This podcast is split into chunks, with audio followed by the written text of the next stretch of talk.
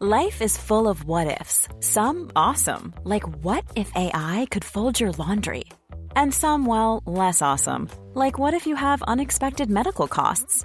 United Healthcare can help get you covered with Health Protector Guard fixed indemnity insurance plans. They supplement your primary plan to help you manage out of pocket costs. No deductibles, no enrollment periods, and especially no more what ifs. Visit uh1.com to find the Health Protector Guard plan for you.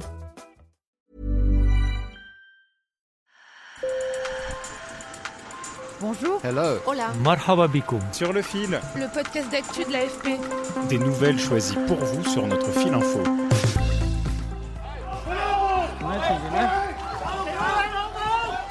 L'altercation violente que vous entendez se déroule devant le consulat de Chine de Manchester en Angleterre. Une vidéo montre un des manifestants pro-démocratie de Hong Kong frappé à l'intérieur de l'enceinte diplomatique. On est le 16 octobre, jour de l'ouverture du congrès du Parti communiste chinois à 8000 km de là. Ces violences ont tout de suite ravivé les tensions entre le Royaume-Uni et la Chine à propos de Hong Kong, ancienne colonie britannique rétrocédée à Pékin en 1997. Le territoire semi-autonome jouit alors de libertés impensables en Chine continentale grâce au principe un pays, deux systèmes qui doit durer 50 ans. Dans cet épisode, je vous propose de comprendre comment et pourquoi le pouvoir central chinois a repris en main cet îlot de liberté. Sur le fil. 30 juin 2020, cette date marque l'anéantissement du mouvement pro-démocratie à Hong Kong. La loi sur la sécurité nationale entre en vigueur et réprime toute forme de dissidence. Depuis, les militants sont envoyés en prison, sont en attente de procès ou forcés à s'exiler au Royaume-Uni, en Australie, à Taïwan ou en Amérique du Nord. Je suis coordinatrice au sein du Comité pour la liberté à Hong Kong. J'ai 23 ans et je vis aux États-Unis. Francis Reuil est née après la rétrocession de 1997. Elle milite pour la démocratie à Hong Kong depuis ses 14 ans, puis étudie aux États-Unis où elle continue ses activités politiques. Je suis rentrée à Hong Kong en 2020 et j'espérais pouvoir y rester pour de bon. Mais la loi sur la sécurité nationale est entrée en vigueur. Des amis m'ont prévenu que je serais l'une des personnes à qui les autorités s'en prendraient. J'ai dû prendre une décision très rapidement. J'avais le choix entre rester ici et attendre qu'ils viennent me chercher ou sauter dans un avion et partir indéfiniment. La jeune femme est partie un mois après l'entrée en vigueur de la loi sur la sécurité nationale, une loi qui interdit notamment tout acte de collusion avec des forces étrangères. Quand on a décollé, je me suis dit que c'était la dernière fois que je voyais cette ville. J'ai pleuré pendant toute la durée du vol. Alors depuis les États-Unis, son pays d'accueil, Francis Reuil continue son combat en faveur de la démocratie à Hong Kong. Nous devons garder espoir.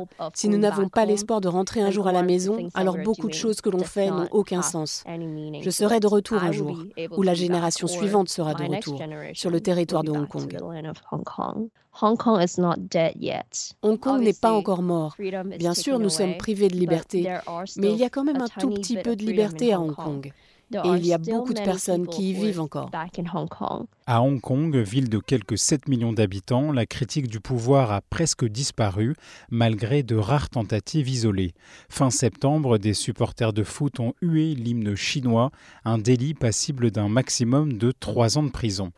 Pour Antoine Bondaz, chercheur à la Fondation pour la recherche stratégique et spécialiste de la région, l'expression politique est de fait rendue impossible le cas euh, récent de ces orthophonistes qui ont écrit un livre qui critiquait très indirectement la loi sur la sécurité nationale dans un livre pour enfants et qui ont été jugés et condamnés, y compris à des peines de prison, est en soi euh, extrêmement symbolique et est un message extrêmement fort envoyé par Pékin, mais aussi par Hong Kong, à la société civile hongkongaise. Le message, il est clair, il n'y a plus aujourd'hui d'espace d'expression, d'espace de fait de liberté politique et civile. Et Hong Kong, de fait, est harmonisé progressivement sur la situation dans le continent, même si, encore une fois, Hong Kong garde des spécificités comme une monnaie, un système de fait politique différent évidemment du continent. À Hong Kong, plusieurs journaux indépendants ont été forcés de fermer ou s'auto-censurent. La ville a dégringolé dans le classement de la liberté de la presse de Reporters sans frontières, passant de la 80e place à la 148e entre 2021 et 2022. Jean-Philippe Béja est directeur de recherche émérite au CNRS et spécialiste de la Chine. L'épidémie de Covid-19 qui a permis d'interdire les manifestations et depuis surtout l'adoption de la loi de sécurité nationale en juin 2020, Hong Kong a changé du tout au tout. Hong Kong n'est pas encore euh, l'équivalent de la Chine, mais la presse indépendante qui existait a été réduite à sa plus simple expression. Hein. Les manifestations, on n'en a pas vu depuis janvier 2021. La veillée de Victoria Park, qui commémorait le massacre du 4 juin 1989 en Chine et qui était l'un des éléments qui montrait la liberté de Hong Kong n'a plus pu avoir lieu depuis 2019. En 2019, la menace d'une loi autorisant les extraditions vers la Chine provoque un mouvement de contestation sans précédent à Hong Kong.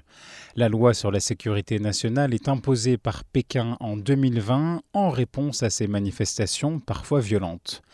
Et en 2021, une réforme électorale voulue par Pékin a été instaurée pour s'assurer que Hong Kong ne soit dirigé que par des personnes loyales au pouvoir central.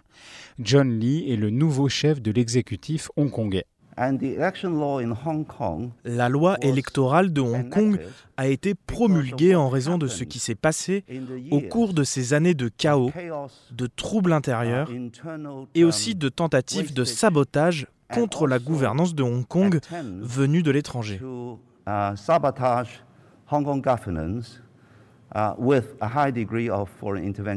Jean-Philippe Béja explique pourquoi le président chinois a décidé de mettre Hong Kong au pas. Du point de vue de Xi Jinping, ce qui compte, c'est qu'il faut que la nation chinoise soit unie et surtout qu'on empêche toute forme d'ingérence de la part de ce qu'on appelle les forces étrangères hostiles.